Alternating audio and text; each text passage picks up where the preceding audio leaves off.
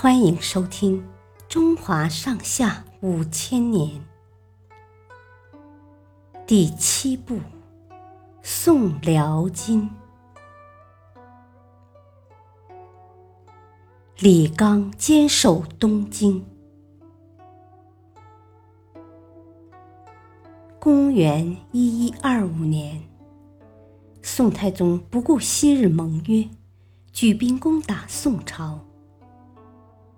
宋徽宗此前一直过着花天酒地的生活，对战事毫无防备。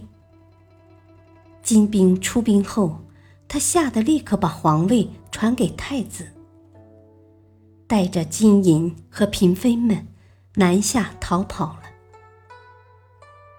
新即位的宋钦宗赵桓一点御敌的办法也没有，也打算逃跑。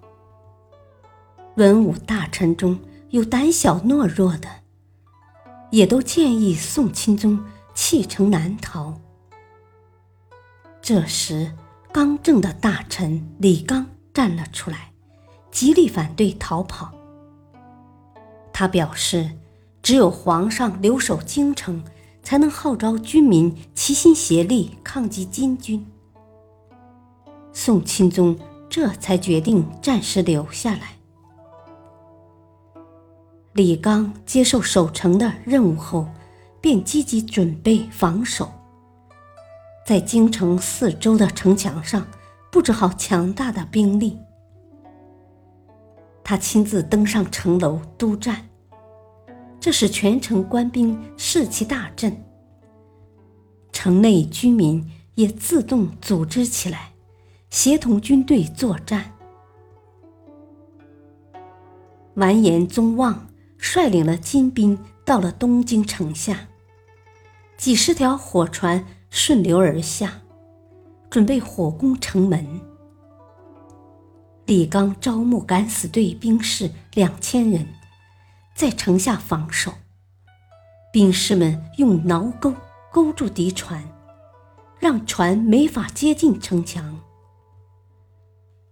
城上军民纷纷向下投掷石头。金兵死伤无数，金兵又用云梯攻城。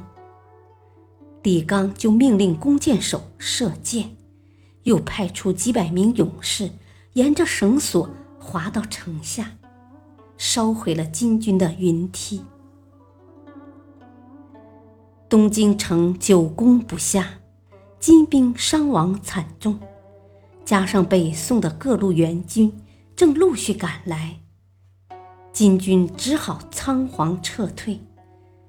东京保卫战取得了胜利。谢谢收听，再会。